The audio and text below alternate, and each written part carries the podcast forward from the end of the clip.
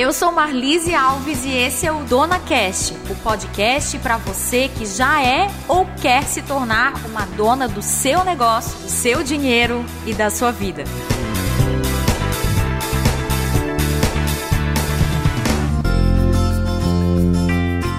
Você conhece os maiores medos da humanidade? Segundo Napoleão Hill, no livro A Lei do Triunfo, os principais medos da humanidade são medo da morte, o medo da doença, o medo de perder alguém, o medo da crítica, o medo da velhice e, em primeiro lugar, o medo da pobreza.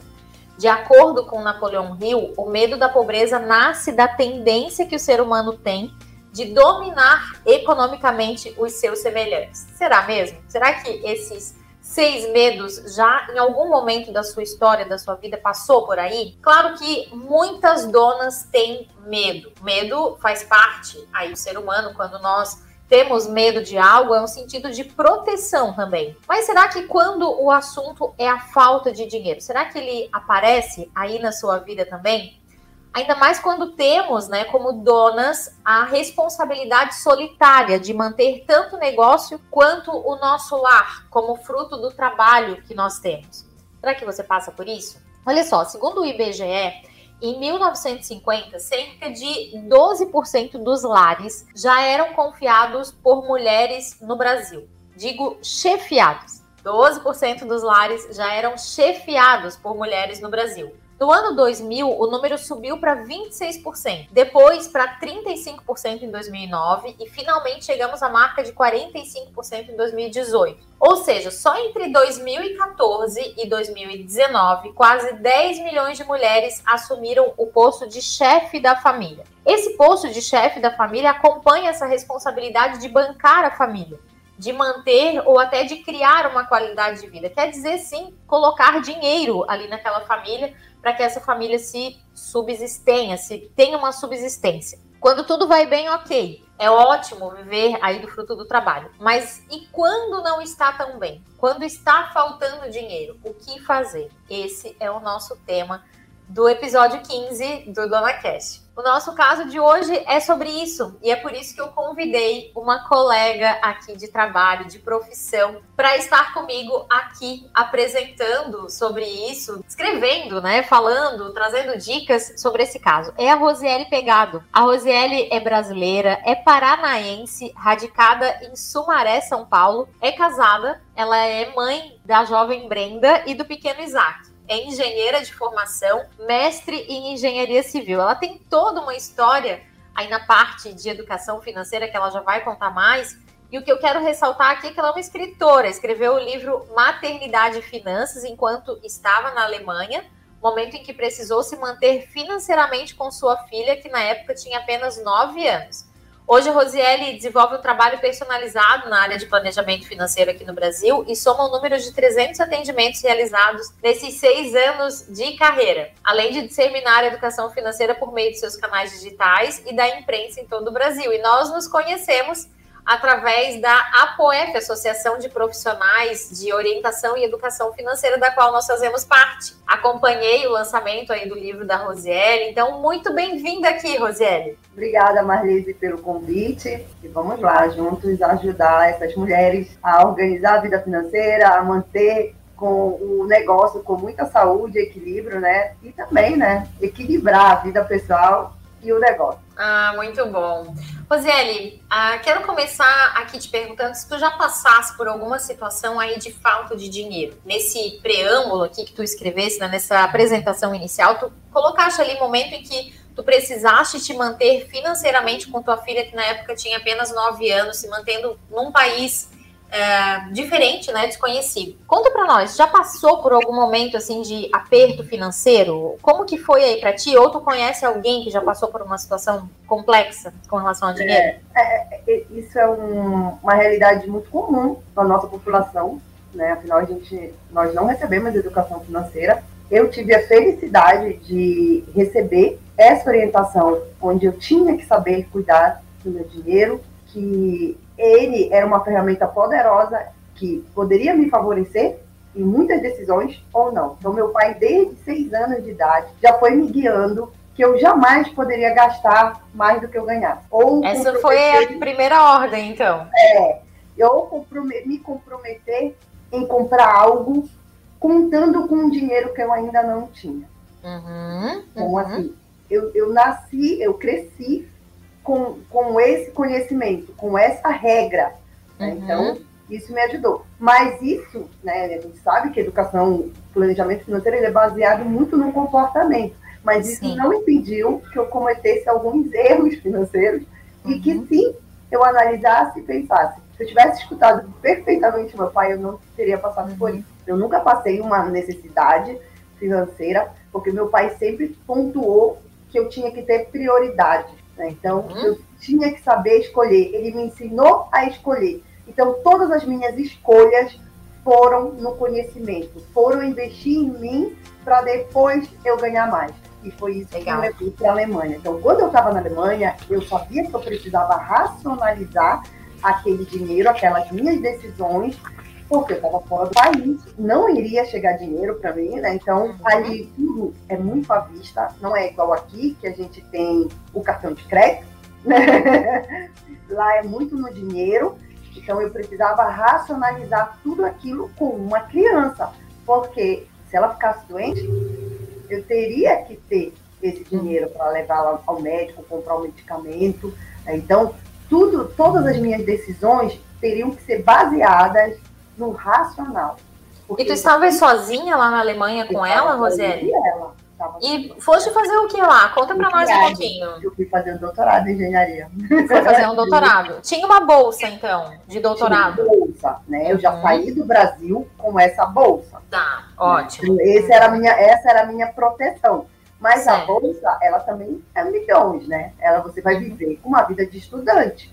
Você deve, você, eu brinco, você desaba no seu padrão de vida.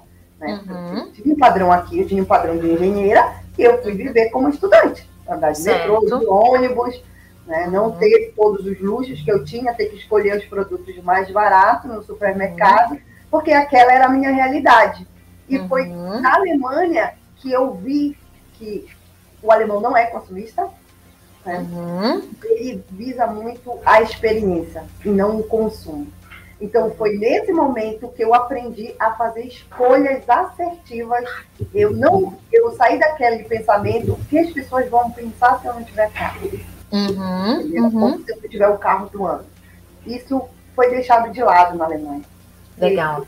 Desenvolve um outro pensamento. Então, na época que tu moravas lá com Brenda, Brenda tinha 9 anos, é isso? 9 anos. Hoje ela tem certo. 19. Hoje tem 19, já faz 10 anos. Tu aproveitaste para escrever o livro, né, Maternidade e Finanças, e, e dentro desse período tu descobrisse, então, que lá na Alemanha as pessoas vivem mais pela experiência do que pelo consumo. Traz um exemplo aqui, porque as nossas donas que nos acompanham aqui no podcast, a maioria está aqui no Brasil, não sei se as que nos ouvem já tiveram oportunidade, como tu tiveste, de passar um tempo fora do país, né? E eu acho que essa troca de experiência é bem bacana, assim, da gente começar a pensar que existem outras realidades, existem outras culturas e que a gente pode trazer alguma coisa aqui para nós, né? Como que tu vê essas experiências? Traz um exemplo prático aqui, dá pra gente entender a questão das experiências. Oh, uma coisa assim, bem engraçada é o aniversário da criança. Tá. A criança convida apenas cinco colegas da escola, só cinco. É um e número esse... reduzido. É o normal mesmo, convidar é cinco. E esse, essas cinco crianças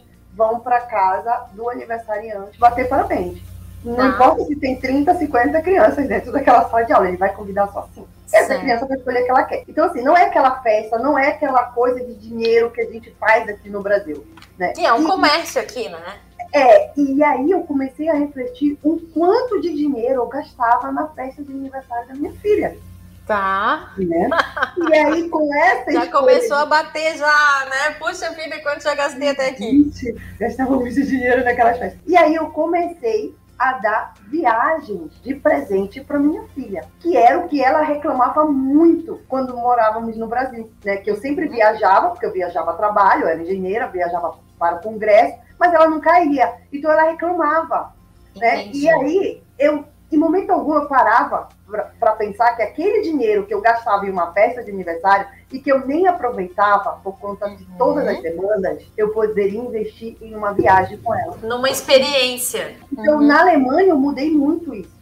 Uhum. Né? Uhum. E aí eu passei a investir mais em experiências, em viagens, e aí a nossa vida foi para outro nível. A gente aumentou a nossa relação né, de desejos. A gente ficava olhando qual era o próximo lugar que a gente ia conhecer. Certo. E um outro ponto também, na mesma linha de escolhas, né, de racionalidade, era o casaco. Porque na Alemanha, né, faz muito frio, Sim. e lá os produtos são mais baratos, produtos de marca, podemos uhum. dizer só que o alemão ele só usa um casaco. Ele tá. escolhe um bom casaco e compra esse. E acabou. Não importa se os outros estão todos em promoções. E promoção na Alemanha é promoção mesmo. O negócio estava 100 euros, vai para 20 euros, sabe?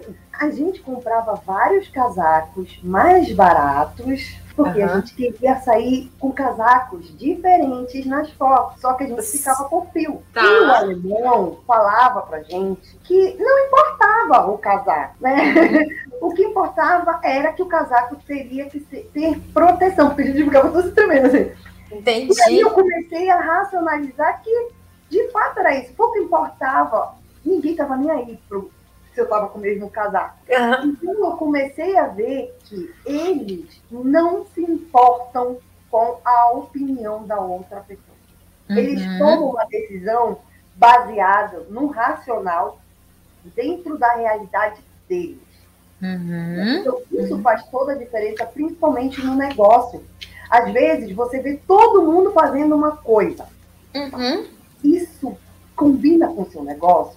O seu uhum. cliente vai aceitar isso, essa mudança? Ah, mas todo mundo está fazendo. Não, todo mundo, o seu cliente não é todo mundo. Seu Exato. cliente tem um perfil, você tem uma persona. Então, entenda que esse efeito manada pode afetar negativamente o seu negócio. E a gente não entende isso. Por quê? Porque a gente não quer ficar de fora uhum. do que está uhum. acontecendo. Né? Então, a, essa, essa mudança de pensamento da minha vida financeira, eu aprendi de fato na Alemanha, porque eu vivenciava isso. Sim. Né? Era uma realidade na minha vida. E eu comecei a mudar os meus hábitos financeiros. Uhum, uhum, entendi. Nossa, achei bem bacana uh, todas as questões que tu trouxeste. Queria te perguntar o nome do teu pai. Mário Pegado. Como? Desculpa, não entendi. Mário Pegado. Mário, o seu Mário nem todo mundo teve um seu Mário aí na vida, né? Que é essa figura paterna que ensinou a gastar menos do que se ganha. É claro que quando a gente está falando aqui sobre falta de dinheiro, se subentende que ou a gente está ganhando menos, né? E, ou então a gente está gastando mais do que poderia, né? Então a gente já parte aqui desse pressuposto. Por outro lado, acho que trouxesse algo bem importante, né? Que é o tipo de padrão de vida Tu falaste que na Alemanha tu precisaste te adaptar a uma vida de estudante, um padrão de vida de estudante, que era o que a bolsa de doutorado te comportava lá, né? Então, acho que essas, essas duas falas aqui são bem interessantes para a gente começar pensando que, mesmo que eu não tenha tido um seu Mário, hoje você tem Marlise Rosielli aqui nesse podcast. e aí, ouça as nossas dicas, né, para a gente justamente te trazer essa essa noção, esse, essa direção, esse direcionamento que vai vir aqui através desse conteúdo. Seu Mário ajudou, então, Rosiele? Não, sim. E, e, ele, assim, no começo, quando eu era criança mais nova, eu falava, nossa, mas é muito chato, fica perguntando de loja em loja qual é a Coca-Cola mais barata, quanto tá, e se tivesse 10 centavos, ele não vou ali que é 10 centavos mais barato. Eu achava isso terrível, sabe? Uhum. E quando eu cresci, eu vi que essa é a estratégia de uma pessoa que tem dinheiro. Ela vai uhum. economizar. É claro que ela vai sempre medir tempo versus Sim, a uhum. que ela está fazendo. Mas a gente não tem, né? O brasileiro, ele tem vergonha de dizer, não, estou só olhando, eu estou é, só cotando o preço. Ele, uhum. Aí ele acaba aceitando aquilo que ele não pode pagar. Uhum, porque uhum. ele tem vergonha de dizer que ele está pesquisando. E uhum. isso, né? Então eu cresci, meu pai sempre falava, vergonha é roubar, eu só estou uhum. pesquisando, eu sei o valor do dinheiro. Uhum. Muito bom, muito bom. Essa fala dele também é excelente. É, o meu pai, assim, e, e, aí, nisso aí ele falava: no futuro, amanhã, você vai me agradecer por tudo uhum. isso que eu estou lhe ensinando. Porque isso vai fazer a diferença na sua vida. Ah, muito bom. Rosiane, a gente vai seguir aqui para o nosso próximo bloco, para o bloco 2. É o bloco E Agora, Marlise? E agora, Marlise? Eu sempre recebo dúvidas através do meu Instagram, arroba Marlise Alves Oficial. Você que está nos acompanhando, ouvindo esse episódio 15, pode mandar também a sua dúvida, sua colocação por lá, que eu trago aqui em outro momento, né, no nossa próxima gravação do podcast. Hoje a nossa dúvida, quem nos mandou foi a Ana. A Ana ela tem um restaurante e uma confeitaria em São Paulo, um restaurante e confeitaria, né, o mesmo estabelecimento e está pedindo ajuda com algumas questões financeiras. Eu vou fazer a leitura aqui do que Ana me mandou através do meu direct do Instagram. Ana diz o seguinte: abre aspas. Minha vida financeira virou do avesso. Meu marido ganhava em média de 40 mil reais por mês e tínhamos uma boa condição financeira. Ele adoeceu e hoje vive em uma clínica com problemas de saúde permanente. No restaurante, precisei dispensar uma funcionária e hoje sou eu e minha filha que fazemos tudo na cozinha. Trabalhamos com plataformas como iFood, Uber Eats e outras, mas as vendas por aplicativo não impactam tanto no faturamento total. Minha filha está prestando vestibular. Passou em cinco ótimas universidades, mas não tive condições de matriculá-la em nenhuma. A mais barata era de R$ 2.800 por mês.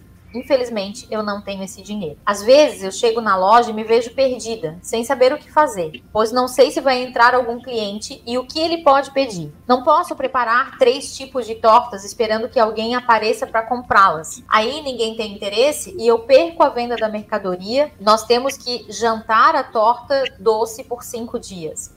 Já aconteceu muito isso. Já preparei diversos bolos, doces, pudins, todos gourmets e não vendemos nada. Não estou mais em condições de perder dinheiro. Nessa semana, entrou na loja uma família enorme, com várias crianças. Temos diversos artigos de chocolate, todos coloridos, com glitter, que chama a atenção das crianças. Os pais não deixaram as crianças comerem nada. Pediram dois brigadeiros, comeram, ficaram um tempão tirando fotos das crianças na nossa cadeira de balanço. Todas as crianças descalças, Sujaram toda a cadeira, que é toda branca, marcaram tudo com seus pezinhos. Foram embora e deixaram tudo para nós limparmos. Gastamos mais com os produtos para limpar do que com os seis reais que custaram os doces. E não podemos falar nada, afinal de contas, temos um comércio. Já não sei mais o que fazer com essa falta de dinheiro. Isso está me consumindo. E agora? Uau! Essa, esse relato aqui doeu realmente o meu coração, né? Já conversei com essa dona, já mandei algumas mensagens, troquei algumas ideias com ela, mas eu quis trazer esse relato aqui para o nosso Dona Cash 15, que é um relato comum, essa falta de dinheiro que nos tira esse norte, né, sem sabermos o que fazer. E aí eu não quero ficar só com esse e agora para mim. Quero passar também aqui para ti. E agora, Rosiane, o que, que tu teria para dizer, para compartilhar com a dona Ana? Bom, o desafio aí é, é grande, mesmo que não tivesse acontecido esse problema de saúde, um negócio tem um desafio diário, então não é um consolo, mas é uma realidade, é um fato. Todas as pessoas passam por essa dificuldade, porque existe um planejamento para o negócio, existe uma estratégia. E a primeira é, por exemplo, aí ela fala que ela tinha um, um, um, faturamento, um salário de marido de 40 mil, porém ela não relata se ela reduziu esse padrão de vida. A gente não hum. tem. Se isso aconteceu, muito bem. Se isso ainda não aconteceu, é necessário, porque não tem mais essa entrada de 40 mil reais. Lembra Ótimo. que eu falei lá na Alemanha, né? Hum. dessa realidade, no Brasil a gente ainda tem essa dificuldade de ter um padrão e de repente ter que se reajustar no padrão mais baixo e a gente tem uma resiliência, um não querer, mas é necessário, porque você precisa de fôlego para o seu negócio. Né? Então, não sei se ela já fez isso, mas se ela não fez, essa seria a primeira orientação. Só queria é, ressaltar esse teu ponto. Eu também tinha colocado aqui de dica, né, essa mudança de patamar. Eu gosto muito da teoria do Gustavo Cervasi, quando ele fala que a gente precisa viver três casas abaixo da nossa possibilidade, né? Então, recuar três passos mesmo. Acho que o teu exemplo que tu deste no começo do programa foi bem feliz quando tu disseste que tu precisaste te adaptar lá na Alemanha a uma vida de estudante. Isso acontece de uma maneira muito fácil quando a gente tem uma mudança, seja uma mudança de estado, uma mudança de cidade mesmo, uma mudança de país, como foi o teu caso, parece que as pessoas estão mais abertas para mudança. Por que não mudar também agora? Né? Então, por que não mudar diante de uma necessidade? Aqui, claro, é um momento de dor, é, mas poderia ser um momento, por exemplo, em que ela quisesse conquistar um, uma reserva financeira maior e ela optasse por descer duas casas e para depois avançar cinco. Né? Então, fazer essa, essa avaliação de mudança de patamar, eu acho que é bem importante. Não sei te dizer também se essa dona já fez essa mudança de patamar ou não, mas eu gosto também do Reinaldo Domingos, quando ele menciona no, nas aulas dele que ele ministra, uh, que a gente pode economizar em torno de 30% da nossa, do nosso orçamento familiar com cortes básicos. Então, veja aí se o seu aluguel, não, o seu aluguel pessoal, né? Não estou falando aqui do negócio, mas se o seu aluguel pessoal não é possível passar para um apartamento menor, onde tem um condomínio menor, vai gastar menos água, menos luz, né? vai ser tudo proporcional. Então, pensa aí, né, dona que está nessa situação, se é possível diminuir esse custo de vida. Rosiele, dica 2 aí, tá já na ponta do lápis. A segunda dica é que a gente precisa criar uma estratégia de levar o cliente até o nosso negócio. Não é só fazer o produto, abrir uma loja, né, me tornar planejadora financeira e postar nas redes sociais. Isso não é o suficiente. Isso é só uma informação com que eu trabalho. Agora eu preciso pegar esse cliente e levar até o meu estabelecimento. Então, para que ela tenha essa redução, né, diminua esse risco de fazer um produto e ele não, não ter o consumo por falta de cliente, ela precisa montar uma estratégia né, de envio pelo WhatsApp, pelo Facebook, falar diretamente com a pessoa, dar um, um um bônus, alguma coisa, se a pessoa pagar antecipadamente, porque ela já tem a parte daquele dinheiro. Então, ela, a gente precisa se mover. Né? Não adianta ficar, abrir a porta e ficar esperando o cliente, ele não vai. Tem que ser, até dentro do shopping a gente vê isso. O shopping uhum. paga um funcionário só para ficar chamando as pessoas que estão passando para ir lá no restaurante, para entrar dentro da loja. Não é? Um shopping que todo mundo está ali para comprar né? Porém, às vezes a gente está tentando nem ver, né? Está distraído, não vê aquela loja. Então, você criar essa estratégia e se perguntar qual é a meta, também, o negócio também tem que ter meta, hum. para que eu produza esse bolo. Quantos clientes, né? Quantas fatias eu tenho que vender para eu ter um lucro? E aí, certo. eu ah, vou fazer um bolo de morango, eu preciso vender metade dele e metade uhum. são seis partes, vamos dizer assim. Então, tá. ou um cliente compra dois pedaços, ou eu preciso colocar seis clientes aqui dentro. Então, uhum. essa é uma estratégia definida. Infelizmente, uhum. as pessoas no negócio não fazem isso. Né? Uhum. negócios, uhum. por isso que, é, infelizmente, as pessoas romantizam muito o negócio no Brasil, né? E não é por aí é colocar a mão na massa. E eu sou muito a favor de um contador, né? Porque você tem que se preocupar com essa gerência do negócio e colocar Exato. no negócio. Uhum. E a contabilidade tem que ficar com quem entende, com quem é, tem essa habilidade. Às vezes a gente quer fazer tudo no nosso negócio e a gente não é capaz de fazer isso. Uhum. Né? E, inclusive, né, dependendo desse fôlego ou de, desse medo, né, dessa, dessa situação, um planejador financeiro irá avaliar esse desperdício, avaliar esse orçamento e quanto tempo você consegue se manter sem a venda, né, sem a entrada de cliente. É preciso sim fazer um planejamento no negócio. Ah, eu concordo totalmente contigo, né? Eu acho que essa questão de colocação de metas e estratégias, definição, ela faz parte. Enquanto tu estavas falando, eu estava lembrando uma cidade que eu visitei aqui no litoral. A gente foi tirar férias ali na. Acho que foi por agosto, mais ou menos. Tiramos uns três dias de férias e ficamos aqui numa cidade pequenininha, próxima de Florianópolis. E a gente saiu para caminhar, era horário de meio-dia. Passamos na frente de vários restaurantes. Nós fomos abordados por todos os restaurantes que a gente passou, né? Já tinha alguém ali com o cardápio na mão perguntando: vocês já almoçaram? Vem almoçar aqui, né? Aqui a gente tem tal prato, não sei o quê. Então, teve um, uma abordagem aí direcionada. Eu acho que essa tua fala de abordar o cliente, ela é bem importante, aquele cliente que está ali passando mesmo. A outra parte aqui que eu queria mencionar para ela é a questão das tortas por encomenda também, né? Será que ela tem trabalhado bem essa questão de encomendas? Porque é, realmente eu acho que não faz sentido eu fazer quatro, cinco tortas se o meu movimento está baixo. Mas eu posso fazer talvez menores, fazer pequenininhas, onde eu vou vender uma fatia já focada naquele cliente que vai vir, né? Ah, então eu tenho uma média aqui de 10 pessoas por dia aqui comendo torta. Ok, vou fazer dois bolinhos pequenos. À medida que vai crescendo essa minha clientela, eu vou crescendo o tamanho da torta, vou fazendo ela maior. E também eu posso fazer essas tortas por encomenda, já que esse, essa é uma expertise aí do lugar, né?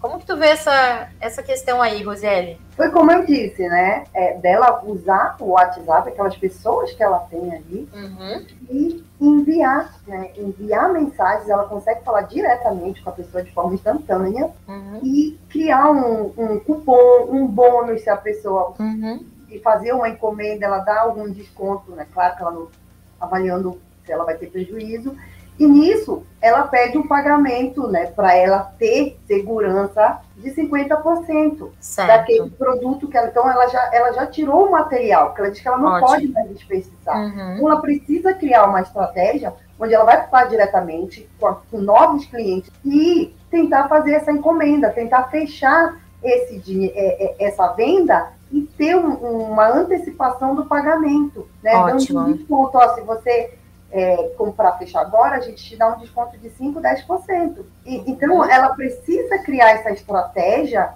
né, de ter essa pessoa fazendo a venda. Uhum. Que seja ela. Mas precisa ter essa pessoa que vai fazer a venda. É, eu gosto muito quando tu fala dessa criação da estratégia e por outro lado eu fico pensando que muitas vezes para mim foi difícil, assim, o que que é uma tal de estratégia? O que que é isso, né? Como que a gente faz esse negócio? Eu ouvia muitas pessoas falando sobre isso e não sabia o que fazer na prática. Então, quero trazer aqui para dona Ana e para as donas, as demais donas que estão acompanhando aqui o nosso podcast, a questão da estratégia é o seguinte: eu vou colocar aí uma meta, um objetivo durante esse mês. Então, para eu conseguir pagar todas as minhas contas durante o mês, eu tenho que vender 50 mil reais aqui na minha loja. Isso paga todas as contas do aluguel, do condomínio, minha folha de pagamento, os produtos que eu vou comprar e paga também a minha vida pessoal. Né? Então, 50 mil reais dá para tudo. 50 mil reais são quantas tortas? É claro que uma confeitaria e restaurante não vende só torta, né? Então, ah, dentro de 50 mil reais eu tenho que fazer 50 tortas, vender 50 tortas no mês, eu tenho que vender tantos pratos quentes, eu tenho que vender tantos docinhos, né? E fazer uma previsão. E aí a estratégia vai ser o seguinte: ah, dentro dessa meta macro de 30 dias, a gente pode dividir em quatro semanas. Então, 50 mil, né, dividido por quatro semanas, a gente vai ter aí 12.500 por semana. 12.500 por semana é de segunda a sábado. Então, nesse segunda sábado, eu vou dividir ainda 12.500 dividido por 7, por 6, né? Que são seis dias, eu vou ter aí uma média de 2.083 por dia. R$ mil reais por dia é o quê? São quantos almoços, quantas, quantos cafés da tarde, enfim, traçar aí um, um, roteiro do que, que eu preciso vender por dia. E aí eu vou traçar a minha estratégia, né? Então, essa é a minha meta. Qual vai ser a estratégia? Como que eu vou vender 2.080 por dia? Ah, no primeiro dia eu vou fazer um anúncio, uma promoção no Instagram para quem levar o cupom tal, vai ganhar um café se consumir tal coisa, tal produto, um combo. Enfim, fazer a estratégia da venda. No segundo dia, eu vou colocar alguém na rua chamando para almoçar lá naquele local. No terceiro dia, eu vou fazer um sorteio numa rádio local de uma torta. No quarto dia, eu vou fazer tal coisa, né? Então, sempre chamando esses clientes. Tu acredita que isso funcionaria na prática, Roseli? Funciona. A, a grande questão é que a gente pensa no curto prazo, né? Toda estratégia, no longo prazo, ela funciona Então, a gente, quando a gente monta a estratégia, né, a gente tem que dar um prazo longo para ela. Não, é, ah, eu vou fazer, vou, vou enviar, e se ninguém Não é só para essa semana, né? Eu não faço mais. Não, né? Então, você avalia, você cria a estratégia e entra em ação. Se ela não funcionou, você deve avaliar qual foi o motivo que não funcionou e como você pode melhorar. Porque uhum. isso é o negócio. Você sempre vai ter que melhorar sempre vai ter que se adaptar às mudanças do mercado. Então, eu preciso criar, ah, olha, eu já desenvolvi isso, isso e isso, e não funcionou. Então, o que, que eu ainda posso fazer? Com quem que eu posso falar? Quem que pode me ajudar? Né? Porque a gente chega no nível, quando a gente tem um negócio, a gente acha que a gente também sabe tudo. Uhum. E o mentor, ele ajuda muito a gente, né? Na Alemanha eu aprendi muito isso, que o mentor, ele já passou por essa jornada. Então, ele vai facilitar o seu caminho uhum. uma quantidade assim, de trabalho enorme. Né? Então, assim, por exemplo, eu já contratei uma blogueira, né, uma pessoa, para eu já paguei um story, né, para que eu é, divulgue o meu curso online. E eu não tive vendas e também nem, não tive um aumento de seguidores, um aumento de visualizações, de nada. Uhum. Então eu entendi que aquele perfil daquela blogueira não conversa com o meu negócio. Certo. Então, então eu olhei assim, eu preciso achar pessoas e aí eu avaliei. Essa estratégia ela funciona. Eu errei escolhendo o profissional. Uhum. Esse, esse público dela não conversa com o meu negócio. Então eu preciso agora fazer uma outra pesquisa. E aí é que eu quero é, chamar a sua atenção. Se você pensar em entrar na rede social e também pegar uma pessoa para divulgar o seu trabalho, o público dessa pessoa precisa conversar com o seu público, com o seu negócio. Por exemplo, alguém que fala de coisas fitness, dieta, uhum. esse público não vai conversar com a sua doceria. Né? Certo. Então a gente uhum. tem que ter essa clareza. E esses erros, eles fazem parte do aprendizado. Né? Uhum. Eu sempre falo, no investimento, né, quando nós erramos, é, é uma aula cara. Uhum. Uhum. Você pagou caro para aprender Sim. que aquilo não era aquele jeito.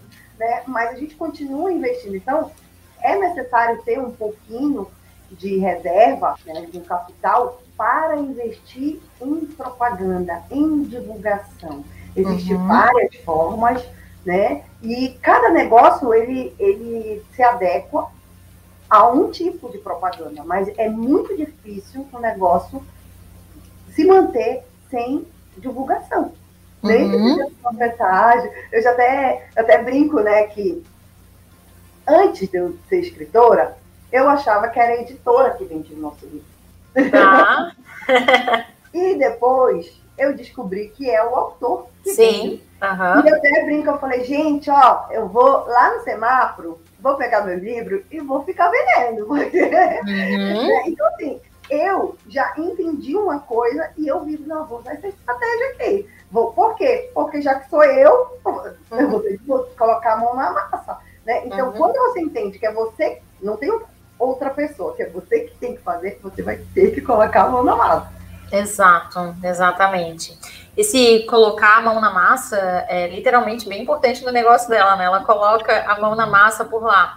E importante a gente mencionar sobre isso. Existe uma cadeira aí que precisa ser ocupada, que é a cadeira da dona do negócio, a da dona do dinheiro também. Daí eu faço aqui essa pergunta para você que nos mandou, a dona Ana que nos mandou aqui essa, essa colocação, mas também para você que está nos ouvindo em outro momento aqui esse podcast e, e não tem ainda um controle financeiro. Será que o controle financeiro do seu negócio está em dia? Você consegue entender como que entra dinheiro, como que sai? Então, o meu, a minha dica aqui é bem simples. Fazer um fluxo de caixa. Se você nunca fez isso, pega papel e caneta. De uma forma muito simples, você vai anotar o saldo de hoje do seu banco, do seu caixa, quanto que a sua empresa, o seu negócio tem em dinheiro hoje. Nesse momento que você está ouvindo, você vai anotar. E daqui para frente você vai fazer anotações do que, que você recebeu e do que, que você pagou. Então, esse é o fluxo. E aí, amanhã, claro, outro dia, você vai fechar o saldo novamente. No dia seguinte, você vai fechar o saldo novamente. Para que esse acompanhamento de entradas e saídas, que pode acontecer numa planilha, pode acontecer no aplicativo, ele aconteça de fato e você tenha ciência de para onde o seu dinheiro está indo. E aí fica aqui essa, essa orientação também para dona que nos mandou, né, de fazer esse confronto de contas. Quanto que é necessário eu vender todos os meses para pagar as minhas contas da empresa, as minhas contas de casa, da onde que está vindo o meu dinheiro para bancar lá em casa também, né, eu e minha filha, e aí fazer essa avaliação aí, pessoal. É, as criancinhas lá, né, que ela comenta, ela perdeu uma grande oportunidade de divulgar o negócio. Porque ela bateu uma foto sozinha da cadeira, ah, vem aqui, que nós temos esse balanço, né? Não é tão atraente. Então, já que ela, ela viu que ela só, só vendeu dois brigadeiros, ela pedia autorização daqueles pais lá, ela tem que ter um documento ali, né? Só para assinar, olha, eu gostaria de bater fotos com vocês para divulgar na, na rede social, não sei o quê. E eles assinavam, então ela postava aquela foto convidando os pais, né, dizendo, ó, aqui tem espaço para a sua criança. Então, infelizmente, ela não teve essa visão, porque a gente pensa, né, isso acontece com a gente também, né, como com ela, que o negócio dela é só vender, né, uhum, uhum. o bolo. O negócio dela é atrair as pessoas para dentro do negócio dela e ali ela faz a conversão. Então, ela, nessa foto aí que custou, né, vendeu seis e teve um prejuízo com um material de limpeza muito maior, ela poderia converter, porque ela teria na prática algo palpável, porque o ser humano é assim, né? Uhum, uhum. Você tem dois restaurantes, um tem uma pessoa e o outro não tem ninguém, você vai onde tem uma pessoa, né? Então, Exato. postando a foto que tinha crianças ali no, no, no balanço dela, isso atrairia outras pessoas. Uhum às vezes, é, é o, o, negócio é assim, sabe? Você tem que fazer uma limonada. Uhum. Né? Então, alguns estão chorando, outros estão vendendo lenço. E, e, o empreendedor, o empresário, ele é assim, ele tem que ver uma oportunidade naquela dificuldade que ele está passando ali. Uhum. Ele não uhum. pode deixar passar. Então, tem que ligar, vai subir no balanço. Então, eu vou pedir autorização, eu já uhum. tenho uma autorização aqui, só para pedir assinar, para que eu possa usar a imagem, tem que depois eu né? Já teve problema com isso. Então, você deixa aqui, eu postar, faz uhum. as fotos e mostra, ó, gente, estamos abertos, aqui você tem espaço para o seu filho, uhum. entre uhum. outras coisas. Isso, né, seria uma propaganda muito mais barata do que ela de fato pagasse alguém, algum modelo, alguma blogueira, para uhum. fazer propaganda do negócio dela. Né? Então, Legal. esses reais que entrou seria, o gasto que ela teve seria muito mais barato se ela uhum. tivesse a assinatura do, dos pais, publicasse as crianças no balanço. Legal, acho que é bem interessante essa tua fala e vale também para prestações de serviço, né? Não só para quem é, precisa atrair uh, um cliente para o seu estabelecimento, mas também para prestação de serviço. Por vezes, né, eu e Rosiele já fomos convidadas para lives, por exemplo, para canais do YouTube para fazer algum tipo de divulgação do trabalho através de falas como essa que a gente está gravando gratuitamente, né, para você que está nos acompanhando. Só que indiretamente esse conteúdo pode chegar para pessoas que venham precisar dos nossos serviços e nos contratar. Então acho que é na mesma proporção, mesmo que aquela família tenha gastado somente seis reais, ela poderia ter sido uma família potencial. E eu acredito muito que vai também dessa mudança de olhar, porque, é claro, nesse, nesse turbilhão de emoções que a nossa dona está passando, de ela teve que dispensar funcionário, tá ela sozinha na cozinha com a filha, as duas estão fazendo tudo, tem uma sobrecarga aí de trabalho que elas podem não estar enxergando isso como oportunidade. Então, a frase que eu quero trazer para você, dona que nos acompanha, é assim: em tudo pergunte qual é o aprendizado que eu tiro daqui. Né? Então, diante de uma situação, diante desse limão, qual é a limonada que eu posso fazer? Qual é o aprendizado? Qual é a situação? O que, que eu preciso aprender com isso que está acontecendo na minha vida para que eu ganhe aí outros patamares? E eu vou trazer aqui também, já concluindo né, esse bloco, a questão da culpa, né? Eu senti ali naquela fala uma questão de culpa relacionada a não conseguir pagar essa universidade para a filha. Afinal de contas, a filha passou em cinco universidades, a mais barata era de R$ 2.800, eu não tenho esse dinheiro. Ok, a gente entende que num período anterior, talvez a tua família conseguisse bancar essa universidade. Hoje não mais.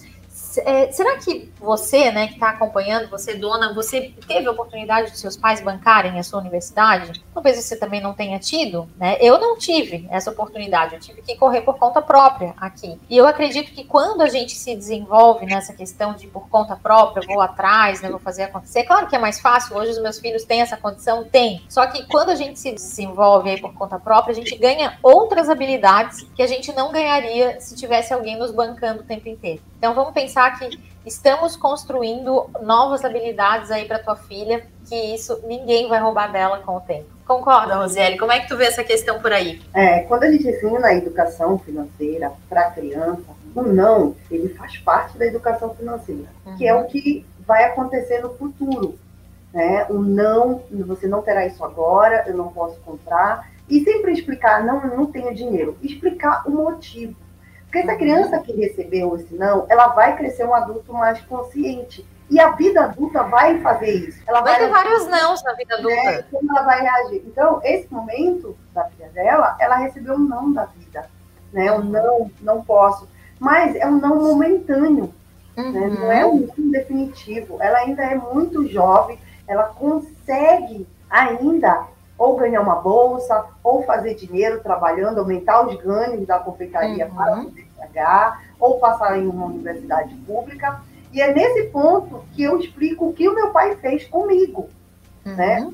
O meu pai, quando nós éramos crianças ainda, nem pensava em fazer faculdade, ele já comentou que ele não teria condições de pagar universidade para quatro meninas. Nós somos uhum. quatro eu sou a caçula, entendeu? Então ele Sim. já deixou isso muito claro. Ele falou: se você quiser fazer uma universidade, você terá que passar em uma pública. E por isso você terá que se dedicar desde agora. Porque isso vai fazer. Não adianta querer estudar quando você chegar lá. Você precisa estudar agora. Então, principalmente eu minha segunda irmã, a gente tomou aquilo como uma necessidade. Porque na minha uhum. cabeça é muito claro que ele não iria conseguir pagar. Uhum. E aí eu e essa irmã, todas se formaram. Só que duas, eu e a minha irmã, né, a outra engenheira, nós entramos na Universidade Federal. Uhum. E as outras duas, que foram para particular, elas que pagaram. Uma teve bolsa uhum. e a outra pagou. A gente, é, nós fomos guiadas uhum. para aquela decisão final ali. Ó, você decide, ou você estuda agora e entra numa federal, uhum. ou você vai ter que arcar com esse custo. Então, é, eu sei que nós, pais, nós queremos proteger os nossos filhos, e não tem nada de errado com isso. Exato. Porém, nós também temos o dever de estimular o nosso filho a fazer escolhas, a uhum. se preparar para o futuro. Porque na minha cabeça, antes eu achava, nossa, meu pai era maldoso, era não sei o que, era mão de vaca.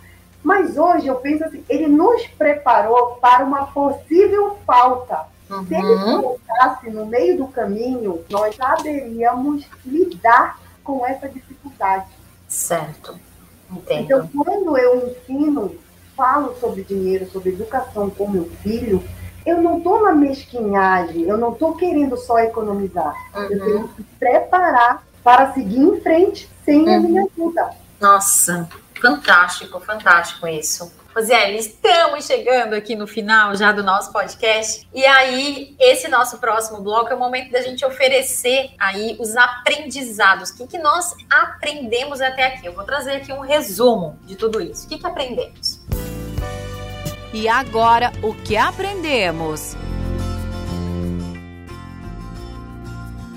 Primeiro de tudo, aprendemos que nem todas temos um pai chamado Mário aí na vida, né? Então, o pai da Rosiele foi um grande educador financeiro, nem todos tivemos, mas temos a oportunidade de aprender a partir de uma decisão consciente. Eu decido que eu quero evoluir financeiramente, que eu quero uma outra realidade financeira, eu posso sim colocar isso em prática. Atenção ao seu padrão de vida. Se é necessário descer dois degraus, ter um padrão de vida mais simples para se adequar à sua condição financeira hoje, faça isso para que não gaste mais do que ganha. Rosiele trouxe uma questão importante, que na Alemanha é necessário, é, é ensinado viver a experiência, muito mais do que além do consumo. Como que estão as suas experiências aí na sua vida? Isso, quando vivemos a experiência, o fato que vem junto é o não se importar muito com o outro. É uma decisão racional sobre o caminho que eu quero seguir. Já falando do negócio, falando das nossas donas aqui de negócios, lembre também de traçar metas, traçar metas de onde quer chegar e, claro, com elas trace estratégias. Pense qual vai ser a estratégia para que eu consiga alcançar aquela meta. Lembre que o seu negócio precisa ser como um imã de atrair clientes. Quanto mais clientes visitam a sua empresa, o seu negócio, mais eles vão consumir. E o último ponto que eu quero aqui trazer é não se culpe pela sua jornada, por aquilo que está, que já aconteceu no passado. Eu sempre gosto de pensar que o que me aconteceu ou as minhas escolhas foi o melhor que eu pude fazer para aquela ocasião. E agora também. E você está fazendo e está dando o seu melhor. Para a gente encerrar, vamos para o nosso último bloco, que é o bloco do GPS, onde a gente oferece um GPS para as nossas donas. E agora, para onde vamos? Vamos de GPS. Rosiele, qual é a tua indicação? Um livro, um filme, um texto? O que que tu indicas para as nossas donas que nos acompanharam até aqui? Ó, trouxe aqui esse livro aqui que está na minha mão, né? Para quem Qual tá é o livro? Conte-nos para quem está só nos ouvindo. É o Gustavo do Gustavo Cerbasi, Empreendedores Inteligentes enriquecem mais. É, quando nós abrimos um negócio, independente do, do, nosso nível de conhecimento que a gente tem naquela área, a gente tem que entender que isso é um investimento. E um negócio é mais arriscado do que investir em ações. E você está ali no seu emocional, porque a sua renda, a sua receita depende desse negócio. Então, estudar sobre esse negócio, esse livro mostra as estratégias, mostra os erros que vários empresários já cometeram e que talvez você possa estar cometendo no seu negócio. Então, entenda que o primeiro investimento no seu negócio é no seu conhecimento. É ele que vai gerar renda, lucro e um grande faturamento no seu negócio. Então, você precisa investir em você, investir em conhecimento para poder melhorar a rentabilidade do seu negócio. Então, esse Ótimo. livro é uma excelente recomendação para você. Ah, excelente. Eu quero recomendar hoje, pela primeira vez que está nascendo por aqui, até esse episódio ir ao ar, eu imagino que já foi lançado, o livro GPS da Evolução Financeira: Segredos para um Caminho de Prosperidade, de minha autoria, que vai em breve ser lançado. Então, querida dona que está aqui nos acompanhando, talvez quando você está ouvindo esse episódio, o livro já está disponível. Quero indicar sim, porque eu acredito muito no conceito que é trabalhado ali e tenho certeza que vai te ajudar a pensar as questões financeiras por aí. Rosiele, me conta como que as pessoas podem te achar. Se alguém quiser, não, quero procurar a Rosiele, fazer um planejamento financeiro com ela, como que as pessoas te acham? Ah, você pode me achar pelo Instagram, Rosiele Pegado, né? Rosiele Pegado tudo junto, igual como está escrito aqui. E no canal do YouTube também tem vários vídeos, desde como sair de um, de um endividamento, como começar a investir, quais os cuidados que você deve ter ao começar um negócio. É Rosiele Pegado. E eu convido você a conhecer o meu site, onde lá tem várias dicas, desde como planejar né, a chegada do bebê, como planejar a entrada do seu filho na universidade, que tem um custo alto, que a gente pode ter visto aí, né, como nós vimos, e é rosiellepegado.com. Ótimo! Então, vai lá no site da Rosiele, procura ela lá no Instagram. E, Rosiele, muitíssimo obrigada pelo teu tempo, por estar aqui conosco no Dona Cash e até uma próxima oportunidade. Marlise e a sua equipe, muito obrigada pelo convite, né? Estou sempre à disposição para ajudar as donas aí do negócio. Ah, que bom. Seguindo com o GPS financeiro, uma rota de sucesso financeiro. Amém. Bom, gente, estamos encerrando por aqui. Nós nos vemos no próximo episódio. Não esqueça de printar a sua tela. Você que está ouvindo aí em alguma das plataformas, printe a sua tela, compartilhe lá nos stories do Instagram e marca arroba Marlise Alves Oficial, que eu vou marcar Rosiele Pegado também. Muito obrigada e até a próxima. Tchau, tchau.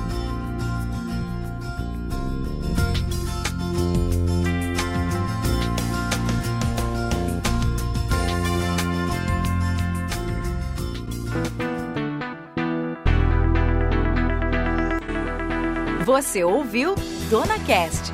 Até a próxima edição. Dona Cast tem o apoio de MM Contabilidade, a empresa contábil que você precisa como parceira no seu negócio. Conheça mais em www.mmcontabil.cnt.br e de Agile, gestão financeira. Você cuida do seu negócio e nós cuidamos do financeiro da sua empresa. Acesse no Instagram, arroba Agile Gestão Financeira. O Dona Cast é produzido e apresentado por Marlise Alves. Acompanhe conteúdos diários no Instagram, arroba Marlise Alves Oficial comercial.